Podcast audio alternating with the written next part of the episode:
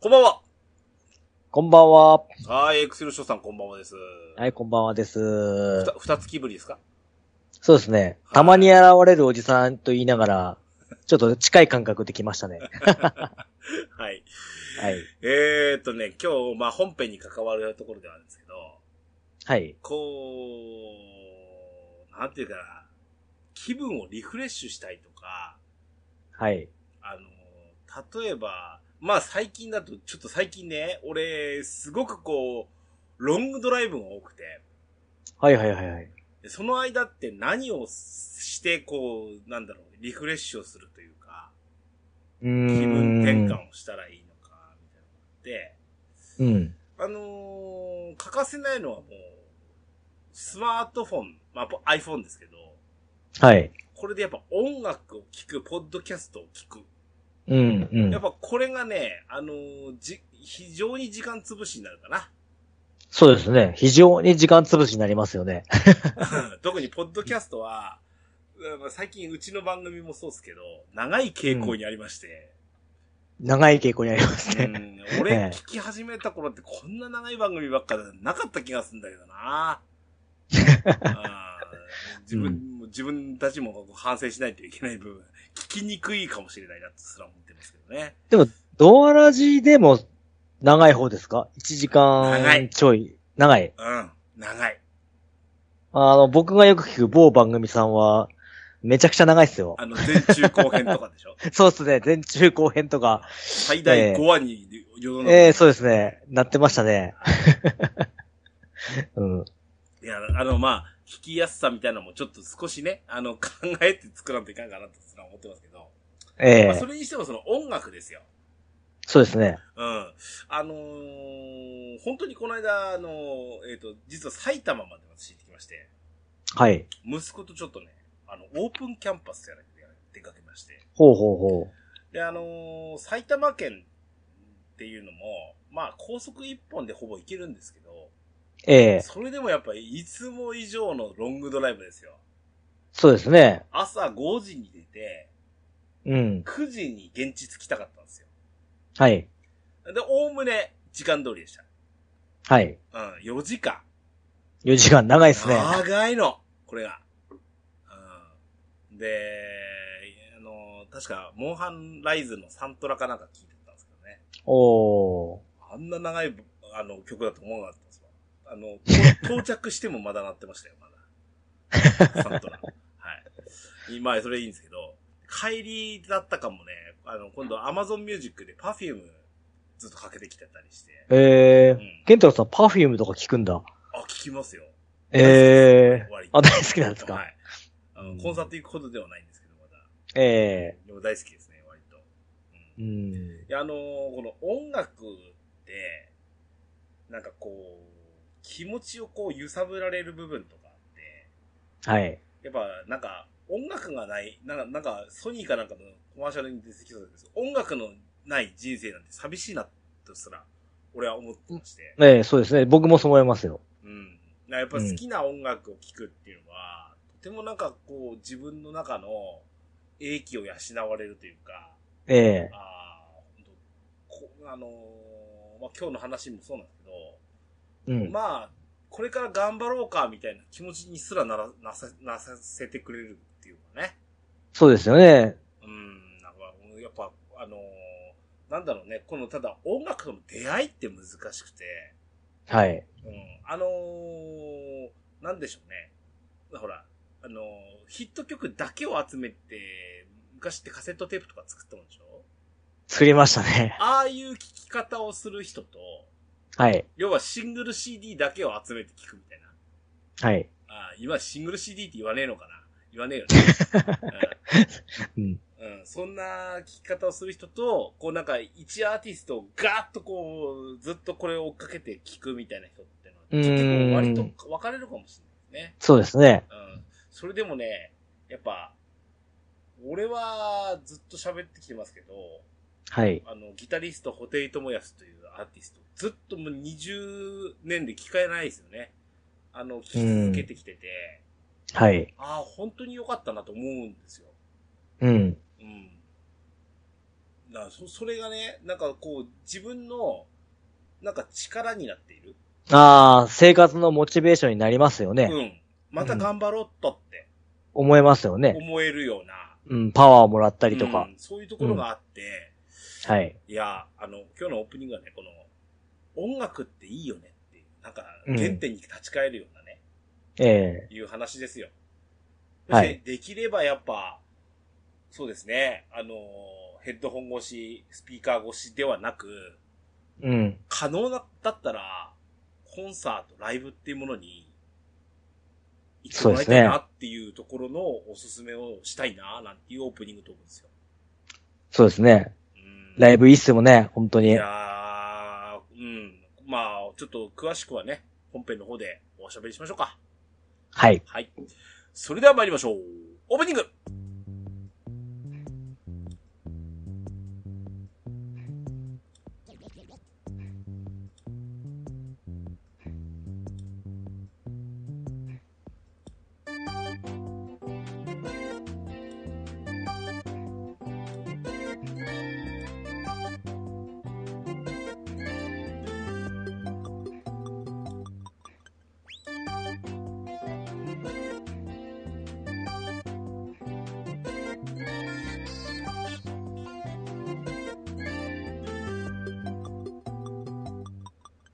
始まりました。DJ ケンタロスのドアチャックレディオ、ドアラジ第380回目でございます。この番組は私、DJ ケンタロスとエクセルシオンがドルアムスタジオキーセッションにアストルティア全能にならず、全国のドラクエ10プレイヤーとビートクレイジー、固定友康ファンにお届けしたい、ゆったりまったりと語り倒す、ポッドキャストです。改めまして、エクセルシオンさん、こんばんは。こんばんは。はい。よろしくお願いします、今日は。よろしくお願いします。はい。そんなこんなで、えー、前回エクセルシオさんが、えーはい6月の頭に登場いただきまして、はい。 なんか、えーと、なんだっけ、大人の遠足スペシャルでしたっけかそうですね。まあ、あのーサッカーと、サッカーの観戦応援と、えー、補填のライブに行ってきましたよっていう話をしたとこでした。はい。それで、えー今日なんですけど、やっぱりどうしてもこのライブの話を、あの、ノーカットで行った人で喋りたいなっていうのがありまして、はい。もう一回お呼びしました。よろしくお願いします。お願いします。はい。あの、ね、なんか、前回って確かおまけ音声かなんかだったんですよね、そうですよね。になんか、恐ろしく編集めんどくさかったんです けど、ピーピーピーピーあの、曲名を伏せてね、ええなんとか頑張って編集したんですけどね。はい。はい、そんなんだったんで、今日はちょっとそういうのもな、なしでね、えーええしたいなと思いますよ。はい。はい。えーそんなこんなでもう一方、ちょっと今日ね、あのーサポート仲間をお呼びいたしました。お、うん。は、えー初登場、ドアラジ初登場でございます。こたちゅけさんです。どうぞどうもこんばんは。おたちけと申します。よろしくお願いします。あーよろしくお願いしよまろしくおす。願いはい。えーと、今日、えー、こたちゅけさんをお呼びしたのもですね、今の話、そのまんまで、まあ私のフォロワー、フォロー、フォロワーとして、こう、こたちゅけさんにずっと結構、長いですよね、結構ね。そうですね。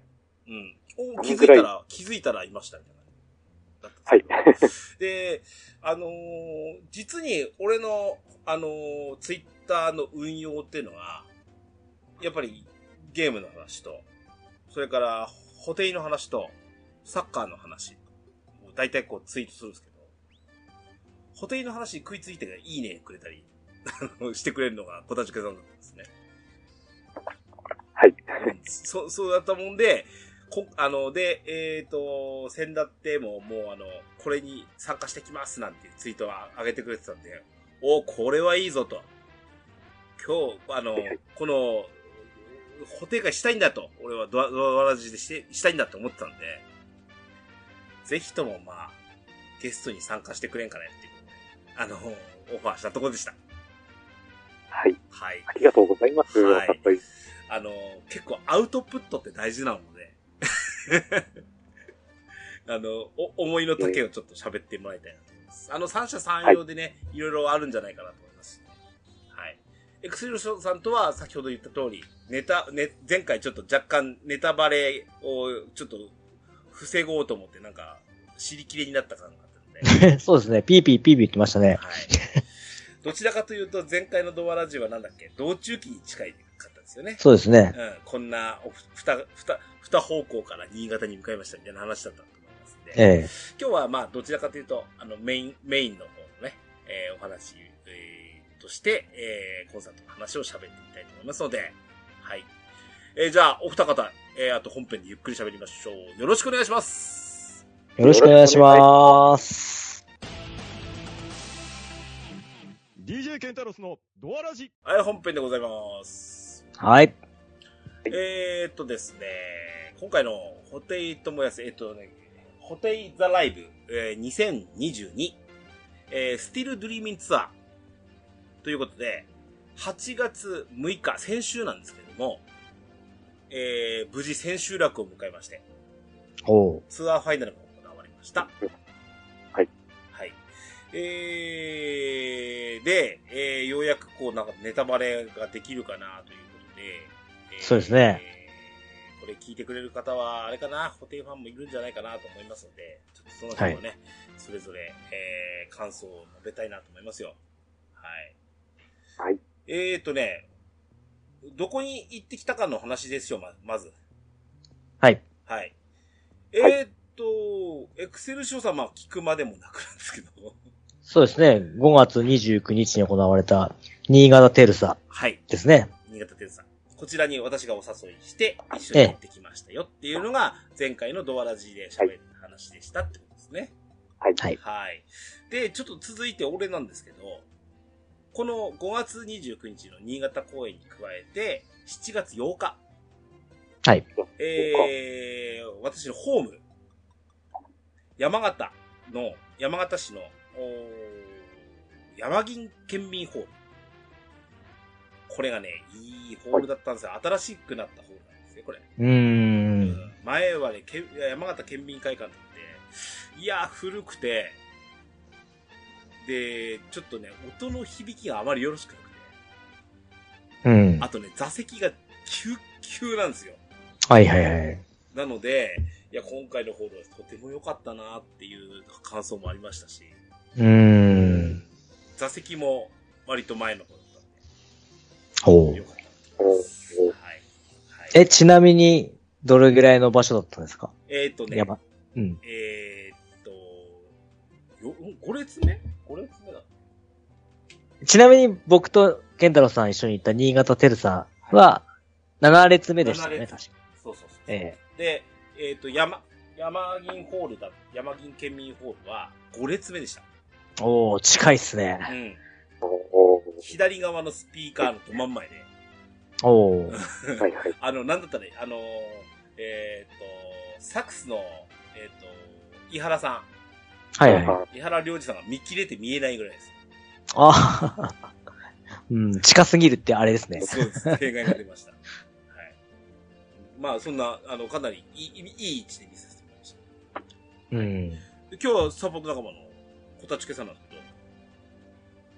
はい。こたさんは、えっ、と、どことこ、どこに、こう、なんか、参戦してきたっていうんでしょえーっとですね、まず5月7日初日の高崎に、おー。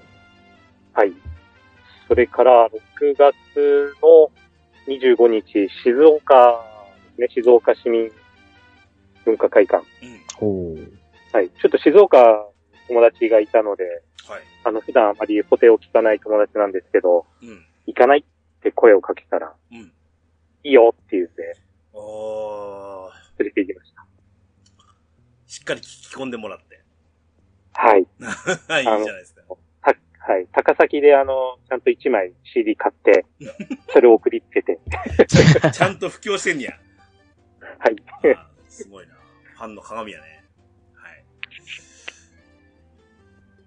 で、えっ、と、その後に、えー7月1日の神奈川県民ホール、かなけんってやつですね。神奈県ですね。はいはいはい。はい。で、えっ、と、あとは、8月2日3日の渋谷公会堂うん2デイズです。ラインキューブ渋谷ですね。ラインキューブ渋谷ですね。うんはい。にの 2days。トゥデイズ。 はい。え、二日間とも行ったんですかはい、行きました。すごいな実にね、ね、熱意のこも った話いやね。本当にすごい。うんっていうことは、そうですね、あの、ツアーの最最初のファーストのやつと、はい。大体中盤のやつと、そう。完全、か、完全系になるであろう、さ、あの、最終公演に近いも うんそうですね。のと。うん。本来のファイナルであったうんそラインキューブ。うんその辺の違いみたいなものも今日ちょっとこの辺は喋ってもらいたいです ね。すごいな1、2、3、4、5。ご公5演。公演。はい。まあ、かえっ、と、お住まいが関東なんですよね、おそらく。はい、関東です。うん、それがなせる技ですよね。うんちそうちちなみに、チケットはもちろん、何全部、えっ、と、ファンクラブビートクレイジーで。ビートクレイジーですね。おーですね。あの、何それぞれ席の優優劣はどうでしたあーっとですね、高崎は1階のちょっと後ろ目だったんですけれどもう、ん、はい。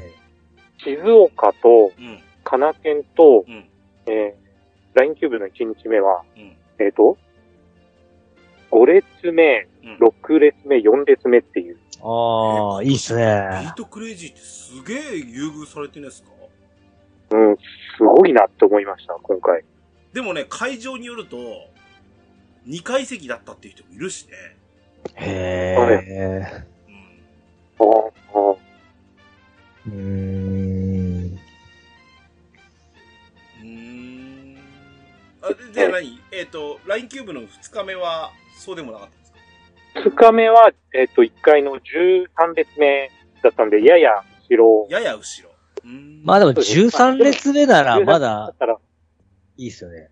うんそうですね。あの、全体をこう、バッと見渡せる感じで、うんうんちょっと違う楽しみ方ができてよかったですね。うん。同じ会場で違う楽しみ方できるって最高ですよね。うん。うん、ですね。ですね。はい。えー、こういや、本当にいろんな感想が聞けそうな気がします。はい。実に、あの、5回以上。えーで、私が2回以上。エクセル書さない1回以上。は。い、1会場。あのー全体の感想はまあ、後にしますけど。じゃあ、あの、あれですわ。今回のその、ちょっとネタバレ付きなんですけど。おーまあ、今回その、えっと、このスティールドリーミング。えーはいっと、ホテイトバイアス40周年、えーの、きょ昨年の、えー40周年のアニバーサリーライブあたりから、これのスタートがされてる形なんですね、これって。はいはいはで、いこ。の40周年を、もう、もうね、このコロナ禍もあるんで、あのーなんだろうな、2年間にわたってこの40周年やろうぜっていうふうにもう決めたらしいですね。ほー。で、そこに向けて、いあの、放った、あーアルバム、Still Dreaming っていう、ううーん。ききえー夢を持っているかいこあの、っていうような問いかけを含めたタイトルにしてるんですね。うーん。夢、夢を、夢っていうあ単語で来てた、ボーイの曲、Dreaming に一文字つけた感じですね。そうですはねいは。いはい。なので、ちょっと進化系のホテイトモヤスっていうイメージ。何かメッセージが込められてそうなうん題名ですよね。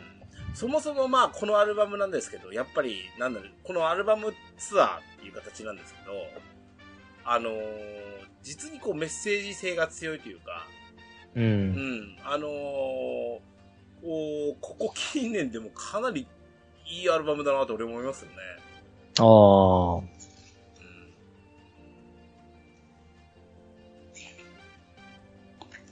発売が2月だったので、はい。もう、なんや、半年以上聞いてますよ、実際。俺は。そうで すね。いや、僕も、僕も聞いてますよ。うんうんですね。これがオープニングトークの話だと思うんですけど、うん。なんか、暇があれば、なんか、欠けてしまうアルバムになったかなっていう感じします。うはい。ん。はい。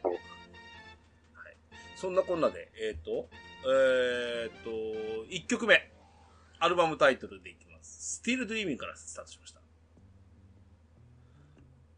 はい。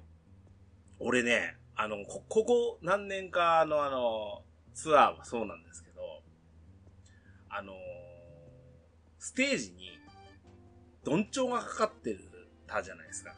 はい幕。がかかってて。はい。で、あの、会場、開幕とともに、こう、上に上がっ、あの、幕が開いていくっていう、こう、あ演出なんですけど、はい。俺このね、あの、どんちょうがあるっていうのが好きで、うん。あのー今まで例えばなんか、すでにこう、ギターが置いてあって、バあのドラムが置いてあってっていうセットがすでに組まれてて、そこにメンバーが入っ登場してくるやつもあるんですけど、はい。なんか、うん、この、ああ、幕、いわゆる幕が上がるですよね。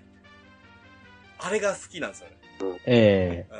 じゃあその話、僕、あのー今回でそのホテイさんのコンサートは、まあ、ギタリズム6うん、の3年前の6のコンサートはとい、にと、今回で2回目だったんですけど、確かギタリズム6の時もどんちょうかかっあてったて、あっったあっていう演出でしたたよね。うんそれが僕は当たり前なのかなと思ったら、ケンタロスさんに、いや、あれは、そういう今回特別なあれは、あの、なんだ、ステージなんだよ、みたいな感じで教えてくれたじゃないですか。前まではそうじゃなかった、みたいな。あれ、今年かって40周年のライブ行かれましたね。去年の。はい。僕はほあらの、ブラックとホワイト、はい、行きました、行きました。これの時もあったよね。はい、どんちょうでしたね。なかったあののは、、エンズレトゥライタービュアーズか。はなかったと思いますですよね。ね。あ僕の時はもう、うん、はい。ギタリズム6のツアーの以前のコンサートは、どんちょうがなかったっていうことなんですよね、確か。パ。パラドックスツアーもなかったのかな確かパラドックスツアーもなかったかもしれないね。うーん。うん。なので、いや、で、あの、ほんと、幕が、こう、上がってきてて、ダンダンダンダンダンダンええダンダンダンって、最初の、あの、イントロが聞こえ始めるのが、もう、いや、とてもいいですよね。でいあの、ライトがブワーって入ってきて。そうです。ね。鳥肌立つ瞬間 ですね。で、布袋がね、えっと、衣装がねですね、あれですよ、えー、真っ赤な、真っ赤な、えっと、衣装着てましたね。そうでしたね。うん。うん。最近の、えっ、と、これ衣装担当は、えっ、と、あの、デザイナーの、菊池武雄さんでしたっけ、うん、竹、うん、竹、竹尾菊池さんの。竹雄菊池。ええあの、服のブランドにもあそうる、です竹尾菊池さん。ん。うん。ええさここずっと、あれですよね。た竹尾菊池なはずです。はい。あそうそのの、はず。うん。あのね、えっ、と、なんか、憧れがあって、あの、なんだっけ、えっ、と、デビッド・ボーイって、はいはいはい。ずっとジャンポール・ゴルチだったんですね。ええで、そういう風になんか専属のデザイナーがつくみたいなのはやっぱ憧れがあって、ええ竹尾菊池さんにやってもらってるっていうエキサイがあるんですよ。なんか素敵ですね。そういうエピソードも。ですね。あのー足元見ると真っ赤なシューズだったんですけど。ね そうですよね。真っ赤なスニーカーですよね。あれあなんか、アンバランスかなと思い思いつつも、この間、ちょっとあの、えっ、と、我々あの、ビートクレイジーっていうのがファンクラブの方で、レディオホテイってあるんですよ。エクセルションさん。ほうほう。で、ここでね、その衣装の話をちょっと、ね、裏、裏話っていうかね、してて、うん靴はうん実は全部、全部自分で選ぶんだって言ってましたね。へえ。で、その時にいろいろ考えて、あの、衣装もできてくる前にいろいろ探すんだけど、結果的にシューズにしたんですよね。うやっぱーん。動きやすさ、踊りやすさ、みたいなところも追求しないといけないっていうことまあまあ、そうですよね。演奏しやすさとか動きやすさですよで、ね。うん。ですね。はい。そんな衣装の話から、このスティールドリーミーね、一曲目。はい。まあ、本当に、なんか、アルバムを象徴する一曲ですし、象徴の一曲ですよ。そうですね。うん。うん。ねあのーうん。あの、歌詞がやっぱり、俺はい好きですね、ここの。君は今も夢を追いかけているかいうん。それとも諦めたふりするのかいうん勇気を出して一歩前に踏み出せば、明日は変えられる。はい。うん。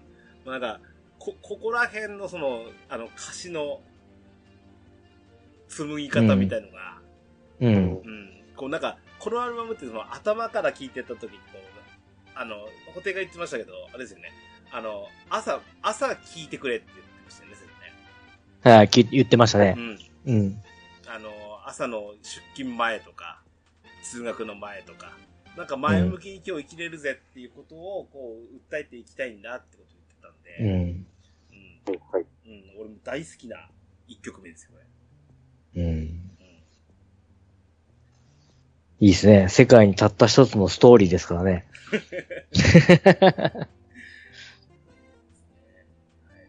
こんな一曲目、Still Dream ね。うん。はい。続いて二曲目。往年の名曲から、レディオレディオレディオ。ああ。うん。これはちょっと意表をつかれた感じでしたね、僕は。あのー当然、小田チケさん、あれでしょ初日に行ったじゃないですか。はい。当然、セットリストって分かってないわけじゃないですか。はい。こ、こう来るかって思いましたもんね。はい、本当本当思いました。 そうですうね。そう思いましたね。でも、そのやっぱり、なんだろう、あの、この空じゃ、ど、んこの空がどこかじゃ赤く染まってるらしいっていう歌詞聞いて、うん。やっぱり、そうなんていうんですかね、この世相っていうところをすごういん。うん。感じる選曲だなっていうのはやっぱ思いました。ですよね。まさにあの、実は、あの、この、曲調がね、すごくこう、まあ、ロックで、あの、はノリがいいから、で、あと、口に、口ずさみやすい歌詞であるがゆえになんですけど、うん。なんとなくこう、なんか明るいイメージの曲な、イメージなんですよ。うん。ですけど、歌詞ってよく読むと、今、小田チケさんが言ったように、実は反戦反核の曲なんですよね。うん。反戦の曲うん。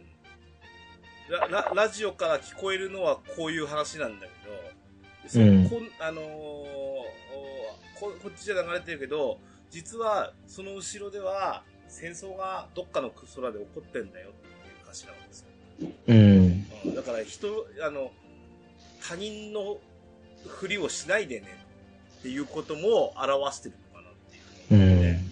だから2曲目にこの「レディオレディオレディオ」っていう曲だったのはなかなか面白いかなと思います、うん。そし、てなんだってあのースティール・ドリーミングが続けてなんですけどやっぱなんだろうな体動かしやすいっていうか、うん。ううんそうそうです。それはありますね。ん、我々のあの動きをもうすでにここで制御し始めてますよねうんうん。あーもう発散してくれよっていう感じもあって、えー一応会場では、えー、と声出し、えー、と現金ではあったんですけどね、はい。まあまあ、出してないか出してるかはその人に委ねるとしてもですね、うん。なぜか俺はライブ終わったらあの声出てませんでしたけどねお二方はどうだったかなと思いますよねはいレディオレディオレディオはい、えー、3曲目えーすえーアルバムからあ「スターライト」はい。うん、はい大俺大好きな一曲ですねうん。 CD で言うと、4曲目になるのかなですね。うん。なので、この辺でこう、なんか、まあ、レディオレディオレディオ挟んだのもあるんですけど、なんか、なんだろう、アルバムはシャッフル的に持ってくるんだなって思いますよね、ここでね。うん。そうですね。うんで、えっ、と、アルバム曲からスターライトなんですけど、うーんあの、なんだろうな、こう宇宙を感じさせるスター、スターライトですからね。はい。うーん演出が何より光る一曲でしたよ。そうですね。そうでした。ね。うん。いや、僕他の会場わかんないけど、一緒、一緒の演出っすよね。上からあの、はい。電気の、なんていうのキラキラがうんバーって降りてきて。空をイメージした。それも、うんえっ、と、最初はないんだよね。チラッ、え、上の方にだけ出てきて、それがダーって降りてくるんじゃなかったミですラーボールは降りてたんですよ。あ、はいはいはいはい。曲の途中でこう、さーっと放りてきて、うん。パッと、あるタイミングでうん。うんつくんですよね。あの、あこの曲のスタ、あのーサビの部分ですよスターライっていうところで、あの、ライトがはパってつくんですけど、うん、めちゃくちゃ綺麗なんですよね。そうそうそそうそう。の幻想的だっていうか。あの。はいえっ、と、LED の、な、つぶつぶがあるからかな、うんで、。明滅するんですよね。うん。で、あの、あのね、昔ね、あの、神さんとね、あの、結婚式終わって、あの新婚旅行行ったんですけど、あの、なんか、おオーストラリア行ったんですよ。ほう。で、洞窟ツアーみたいなのがあって、うん。あの、世界で数が少ない、あの、なんで、えっ、と、なん何ホタルって言うかな、壁に張り付いたやつが夜だけ光るんですって、うーん。それを思い出しましたもん、最初。あうあ。ん。まあ、ちなみにね、虫らしいんですけどね、それはね。うん。後からその、あの、画像を見て、うお気持ち悪いってなりましたけど。 でもね、このスターライトのその何えっ、と、ミラーボールにライトが当たってキラキラキラって入って、うんその LED がこう、あの、星空のようにこう、輝いて、そこでサビが入るんですけど、うん。エクセルショーさん気づいてました俺、んもうここで号泣してたんですよ。あ、そうそう。号泣しました。 うん涙出るでしょ、あんなの。まあ、そうですね。鳥肌はバーって立ちますよね。あの、綺麗な映像を見ると。うん。うん。いや、 泣いてまました。ももう。う、ボロボロで したもん。うん。で、ちなみにね、山形は2回以上目じゃないですか。ええ。分かってんじゃん、演出はって。わかってますね。また泣いたっすから。また泣きました。うん、また泣きましたよ。ん何何回見てもあれはなりますよ。う ん。うん。ちなみに、あの、えっと、2、3日前も、あの、通して、あの、ライブストリーミングのやつをまた見ましたけど、いまはいあ、あの、映像で見ても、あの、あの、近くで見てたのと、また映像で話して見てるのとまた違ってね、うん。いい曲ですわ、本当にこれ。うん。うん。うん、曲自体は、俺のイメージだからやっぱデビッド・ボーイなんですよね、こああ。れ。うん。今は亡きデビッド・ボーイですけど、デビッド・ボーイってほら自分をスターマンだって、腰からやってきた男だって、自分で言ってたんで、ジギー・スターダストうってん。うん。言ってたんですけど、あうんうの、ん最後の歌詞、あるじゃないですか。えー、スターライトの最後のとこ。誰も信じない。そうそうそうそう。そして誰も気づかない。この、ここの一文すごいかっこいいなと思いますね。最後の誰もが知ってる。だけど誰にも見えない。うん。うん。ぼえっ、と、僕ら行く当てのないエイリアンですね。う。うんん。とてもなんかこう壮大な、あなんか、スペースオディティな感じの曲、曲。うん。いいですね。うん。はい。すごい、なんか歌詞も綺麗だなっていつも思うんですよね。うこん。れ、ちなみにこのアルバム聴いて、うん。スティール・デリーミーはなんかこうラジオで流れてたりもしたんですよ、先に。はいはいはい。うん。あと、こう、映画の宣伝にもあったしね、これは。うん。はいなので、あのーうんと、ほどほどに聴いてたりとか、あと、ほと他の曲もなんか、あの、えっ、と、YouTube で流れてたりとかで、あのーうん聴いてたんですけど、この曲当然アルバム知って初めて聴くんですけど、うん。あ多分アルバム聴いて最初に好きになったのはこの曲でしたね。ああ。スターライトは。うん。これ、俺、カラオケで歌いたいですね。 入ってるかなどうかなはい。えー、4曲目。えー、オペラ。はい。この流れ、俺こう、こう来ると思いましたもんおうーん。この曲もいい曲ですよね。すごいオペラですねね。え。ううん。これん。、作詞が今、歌詞カード見てますね。うん。森幸之丞さんが作詞してるんよそうですね。人生はオペラ。うんこれもう、はい。ううんん。、ま、マスク外して歌いたいですうね。ん。みんなあ歌えらあ。これのい。ね、本当。に、この人生オペラ、絶えず変わりゆく運命っていうね、この歌詞が素敵ですよね。うんすごくなんか森、 森幸之丞っぽいな。言葉の、ま、魔術師ですからね。そうですよね。い一つ一つの言葉が、かっこいいんですよね、ちょっと。なんか、うん。ストーリはず、なんか、恥ずかしい言葉ですよね。ああの、普通にこの、今僕歌詞カード見てるんですけど、うん恥ずかしいですもんね、 この歌詞が。よくこんなん想像、考えて書けるなって思いますもんねこ。こにね、お 音を乗せるわけですからね。ええオペラいいですね本当にすごい。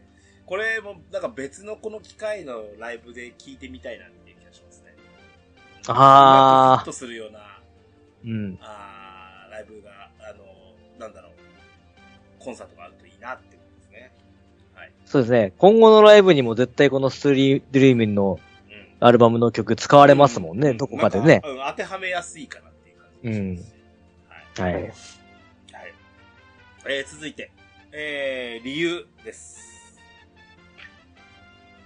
このアルバムの中で、割とこうき際立って、この曲、曲調だけ違うよねって思った曲なんですよ。ああ。そうですね。メッセージ性が強いといううか、んちょっと。な、なんだったそうでらす、矢沢永吉っぽいよねって思いましたもんね、うん。ああ、ケンタさん言ってましたね、それ。ライブ一緒に行った時俺に。ですけど、うん。この、スティル・ドリーミンツアーでの、この、えー理由がここの5曲目に入ってきたんですけど、うん。あのー実にホテイっぽいなって思ったし、うん。化けたなと思いました。うーん。うん。なんか、なんだろうな。その、アルバムで聴くのと全然違ううーん。感じがあるし。そうなんですよね。その CD で聞く音源と、ライブで聞く音源、全然違いますからね、そのイメージも、うんその、うん。伝わり方っていうのかな。全然違いますもんあね。の、弾きながら、もう、もう、もう、もうなんですけど、弾きながら歌うホテイが見えるようになってから全然あの印象が違くなりました。そうですね。はい。えー、6曲目。えー、ここで、あの、ちょっとガラリとまた変わって。6曲目は、えー、コンプレックスより Be My Baby です。はい。はい。これはもうお決まりなのかな ?Be My Baby は。まあ、人気曲ですもんね。正直、こう並べると、なんかこう、浮くなーって気はし ますけど。一気にちょっとイメージ変わりますよね、ガラッとう。ん。まあ、でもここら辺で一曲、ドカンとこう乗ってくれる曲はあった方が、まあ、ファンサービス的な一曲ですよね、これは。うなうん若干ちょっと、アルバムから離れますような宣言曲に近いのかもしうん、うん。れない。こっからちょっと空気変わるよ、みたいなうん。、うん。うん、感じかもしれないですね。はいはい。まあ、b y ベイベー自体が、もうなんか、太い、じゃじゃじゃーんって感じじゃないですか。ええ。ああれがふ太い感じっていうのがやっぱ、あの、あって、あの、我々のその、オーディエンスを乗せるためにも、いい感じのだって、挟うんうんみ込むし、あと、あの、実は、あの、今までのもうすでに始まってるんですけど、うん。これ確か、えー、っとね、どこでレディオ、レディオ、レディオじゃなかったっけどこで MC 始めましたっけえーっと、最初の MC。スターライトの後ですかねスタ。ーライトの後、オペラの前か。そうですね。スターの前だと思うんですね。そうです。うん。で、あのーその、MC はもう、まあ、入ってしまうのはあれなんですけど、曲間の演出ってすごく良くなかったですかなんか全編通してなんですけど。うーん。移り変わり、そのギター持ち替えて、スタートするまでとか、ま、間の取り方というか、うーん。うん、多分、多分なんですけど、全部ギター変えてたと思うんですよ。ああ、そうかもしんないな。結構変えてましたね。に、2曲同じギターで弾いたもんなくないかな。そんなことないかうん。どう、どうでしたかね。な。うん。もう一回、もう一回、なんか延長したらしいし、もう一回見てみようかな。夏休み始まったし、僕がはい。うん、ですわ。で、いや、このね、理由と Be My Baby の間がほんと、ほんとないんですよ。うん。じゃじゃじゃじゃじゃじゃじゃじゃーんってね、あった後に、あの、いきなり B5M 始まるんで。うん。まあお客さんのテンションマックスの状態。そうそうそのままそのまま、うん、そのまま行ってますね。です。はい。で、びえー、7曲目なんですけど、ここで、えっ、と、アコースティックギタはい。ー、えー、しかもゼマティス、ゼ、ゼマティスですね、これね。の、あーっと、久しぶりに見ましたよ。あのー、えっ、と、ギターハのー、トの、うん、ハートの形になってるゼマティス。ええうんゼマティスって、ほら、あの、普通エレキのタイプが多いんですけど、うん。あのーうん。アコ、アコギのタイプって数少ないと思うんですよ。はいはいはい。あれ、あれ、なかなか持ち出してもこないので、うん。いやはいあれを見見れたのはいいあよかったね。レアなギターでした。一本数千万円するギターなんですよね、あのシリーズって。なん、なん、何百万ですよ。何百万うん、何百万ですけど。まあ、アコギのタイプはそんなにでもないかな。うんでもちょっと珍しい感じですよね、あのギター。はい。うん、なので、もう職人さんがお亡くなりになってるんで。そうですね。なのでもう作れない。はい。で、そのギターを持ち出して、7曲目が Two of Us。うん。実にレアな曲ですよ。うん。うん。あの、こたちけさんもファン歴多分長いと思うんですけど。はい。なんならライブで聞いたことないでしょ。多分初めてですね。うん、俺2回目なんですよ。はいはい。で、なん、なん、これすごい俺思い入れがやっぱあって、ええそもそも、えっ、と、えーアルバムキングクイーンっていうアルバムに入ってるんですけど、はい。キングクイーン自体が、俺が初めて買ったオリジナルアルバムなんですよ。うーん。実はギタリズム1234って買ってないんですね、俺、最初。ほー。で、ギタリズムフォーエバーっていう、まあ言うならばベストアルバムですよね。ギタリズム時代のベストアルバムを、は、ボリューム1、2って出したた後に、即、キングクイーンだったんですよ。うん。で、はいキングクイーンはというと、俺が初めて行ったライブなんですよ。ほうんおで、えー京都会館第一ホールっていうので、平、あの、平安神宮ですよ。の真ん前に。俺、ゲンチャリで行ったんですよ。覚えてるわ。 で、えー、きあのーそのチケットが、本当にもうなんか、公演、10日前とかそんなんだったんじゃないのかな。今みたいにさ、ネットで撮るとか電話で撮るとかもないわけですよ。ええなんでもう直後なんじゃない。俺これ行ってみたいなって思って、すぐプロモーターさんに電話して、はい。あの、プロモーターにチケットを取りに行ったっていう。ほぼ直接。そうそうそう、郵送してる暇ないんで取りに来てもらえますかって、京都、京都市内にお住まいですかって言われて、ええ申し訳ないんですけど、ちょっとおと取りに、あの、お取り置きしておきます。取りに来ていただけませんかっていう。 実にアナログな方法手法で、あの、ありまして。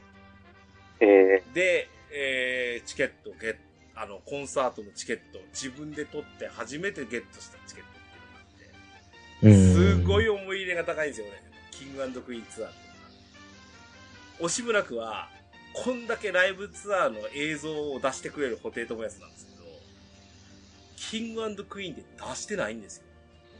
ほうー。ん、唯一、プレイステーションにうん。ゲーム出てるんですけど、あうあ、ん。うんストールンソングっていうゲームなんですけど、そこに一部だけ映像が使われてるぐらい。うん。でやっぱり Two of Us って本当にその時の曲なので、それ以来なんです、実は。ええー、19歳のケンタロス少年が見た以来ー。うのん曲なんで、で、その間ライブには一回も使われたことがなかった。ないと思うな。うー。うんん。じゃあ20年ぶりぐらいに持ってきたってことか。でしょ20年以上か。実に今日のあのラインナップの中でも、言うならば、あまりこう表に出てこないマイナーな曲といういうポジションだと思うんですけうん。ど、でもね、あの、すごくこう歌詞が好きで、うーんん。はうい。んあの、ボーイミートガールの話なんですよね、これって。う。うんんこすすごくロマンチックな歌詞になってるし、うん。うんそうですね。うん、Two of Us はこう思い入れがあって、うん、いい曲ですね。そうですね。う僕もこれはすごい好きな曲だったので、当時から。ん、うん。本当にこうライブで聴けて、これはすごい嬉しかったです ね。ですねうんもうま、まさか、しかもば BYWB からのつなぎとしてこう来ると思ってないじゃないですか。はい。アコギは持い。ち替えたやつを何するんだろうみたいな感じじゃないですか。うん。うん。うんなので、えー、そこがなんか良かった。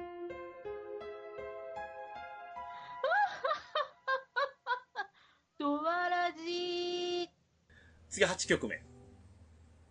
えー、これまたね、なかなかやんないですよ。ヴァンパイア。うん。これもね、20年ぶりぐらいじゃない。うん。これあの、アルバムフェティッシュっていうアルバムに入ってて、一応これシングルカットしてるんですよ、ヴァンパイアって。ああ。この、このアルバム、フィティッシュってアルバムの中から1曲、2曲ぐらい出てるんですけど、おそのうちの1曲がヴァンパイアなんで、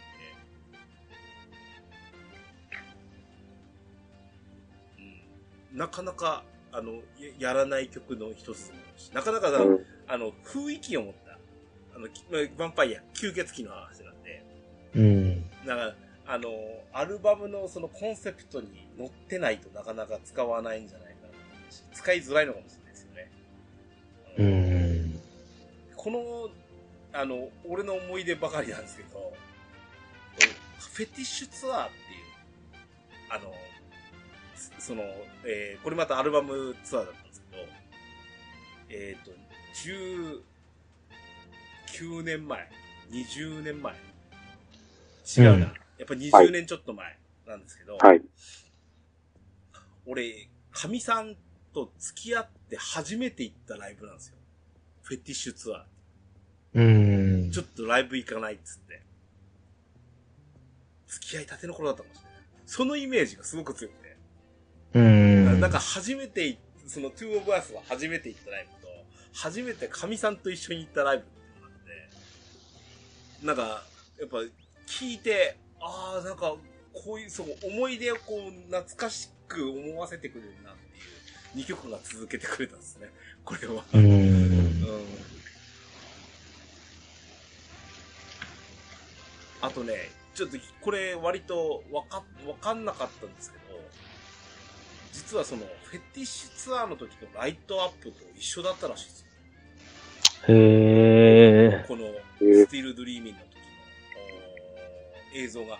まあ、いずれ、あまだあの、ちなみに、えっ、と、何えライブストリーミングが、あー LINE キューブ渋谷の、おー映像が、あの、まだ配信されてるので、見ることができる方は見ていただきたいなと思うんですけど、あのーライトアップが、上が青くて、下のステージのところに赤い、あの、LED が走ってるんですよ。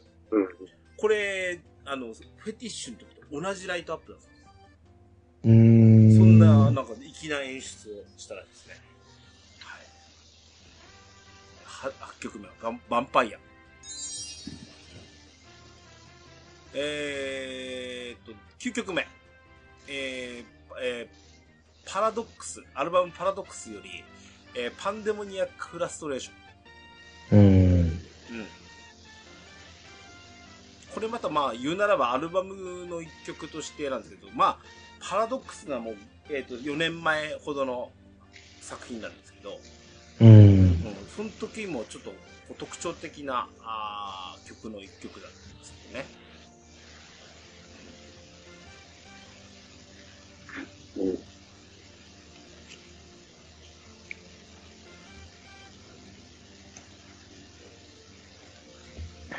あのーまあ、このパンデモニアックフラストレーションっていうのが、歌詞が、まさに反戦の話。うん。うん。うん反戦とか、えーの話にもなってて、えー銃を規制できないアメリカの議員、うん。き歌詞があるんですよね。ありますね。すごいあ。りますね。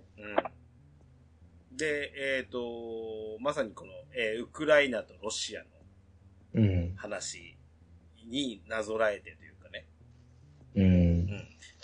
パンデモニアック、えー、拡散していくフラストレーション、えー、まあフラストレーションですね。えーよ抑圧されてるみたいな形の、お形ですよね。えー、の、おこの歌詞も、なかなか、あーメッセージ性が強くてですね。そうですね。うんねくしくもですよ。私が2公演目に参加した山形、うん。 7月8日なんですよ。うん。ああ、わかりますはい、安倍晋三さんが撃たれた日なんですよ。はあい。あ、そういうことか。うん。すごく俺に、あの、やっぱ聞き、聞いてに、まあ2回目の方が響いた曲でしたね。うーん。銃を規制できないアメリカの議員って言うんですけど、うん。結果的に、いや、それは国内でも見てますよ、うん。うん話になりましたし、う。うんん、実にこう、なんか、うん、この後、えっ、と、10曲目の後に MC が入るんですけど、その時にまさにこのパンデモニアックフラストレーションの話をされてて、ちょうど、うん。あの、山形公演の時には、あ今日も痛ましい事件が起こってしまいましたねって話をしてましたからね。ああ。うん。まあ、パ、あの、なんでしょう、その、えっ、と、パラドックスってアルバム出した時は、まさかこんな風にコロナあーウイルスっていうのがははびこったりしない、しするとは思ってもいないし、うん。この曲名がさ、パンデモニアックってする、パ、パパンデミックって言葉あるじゃないですか。うん。うん。はいまあはいまさにパンデミックだったんですよね。うん。季節してこんなタイトルつけるんですよ、固定は。うん。曲にね。うん。なので、なかなか、あの、うん実に時勢を捉えた、たまにこういう風な曲書くのが当たるから怖いんですよね。そうですねう。ん。ですね。うんはいえー10曲目。えー同じく、えー反戦とかあー人種差別みたいなところにつながる曲なんですけど、ギタリズム1よりマテリアルズうん。うん。えー、歌詞がね、あの、ブラックアファイトとか、あうん対局する二つをこう並べて、えー、話してるんですけど、そんなに人種の黒いとか白いとかって、あんたには必要なことなのかいっていうようなね、あの、マイケル・ジャクソンも歌ってましたけどね。うん。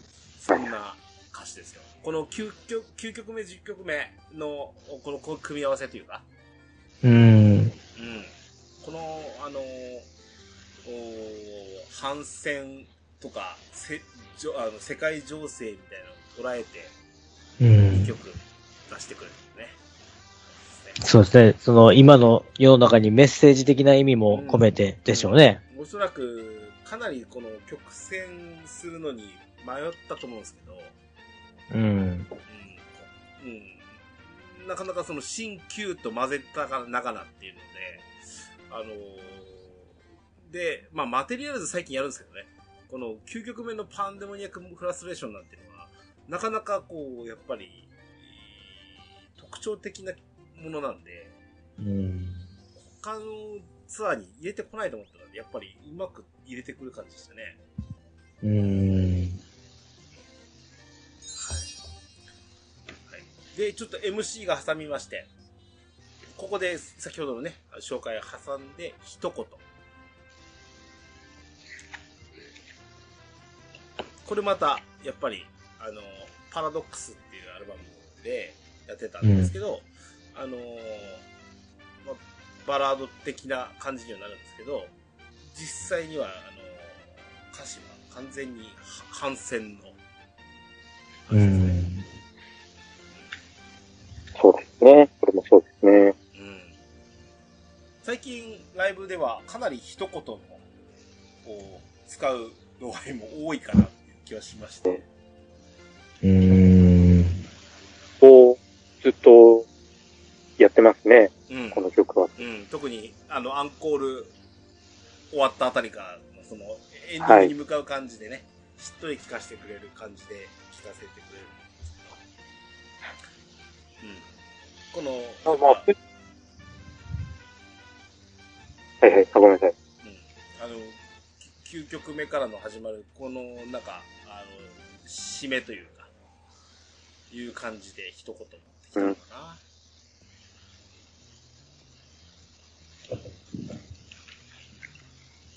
うんまあ、早く、いろんなこともあるので、戦争なんかやめてほしいよねっては、ううん、ん。誰しもが思うことだと思うんですけどね。はいコタさんもずっとこう、古いアルバムのライブとかも行かれてたんですよね。僕はですね、えっ、と、10年ぐらいちょっと間が空いちゃってるんですよね。ああ、そうなんですか。はうい。ん。 25周年ぐらい、ん ?25 周年の時のライブうんを最後に、ちょっとそこから10年ぐらい空いて、うんナイト I'm Yours ツアーで、ちょっと復帰しました。うん。いや、こういうパラドックスの歌とかが、こう、今回のライブに入ってくる、こうやって聞いたときにや、やっぱり、ちょっと、あ、そうなんだ、みたいな感じっていうのかな。僕、そのライブとかい、その行ってないからわかんないんだけど、えー、そう、ね、うん。あ、これを持ってくるんだっていうのは、うやっんぱちょっとう驚くと、ん。でもこうやって改めてセットリストを見たり、歌詞を改めて見ると、あ、そうか、すごいメッセージ性強いなっていうのをすごい、うんえ今の世の中にあ当てはまってるなっていうみたいなその曲を選んで持ってきてるなっていう感じで。ーはい。そうですね。ん。ああ。はい。ですね。この結構、あの、中盤の山場なんかなって感じですよね。この三曲そうですね、山場でしたよね。なんそうかで山すね山な、うん。決してなんかこう、ヒット曲で持ってく感じではなくてね。うん、そうですね、なんか。ね前編ここまでです。後編もお楽しみください。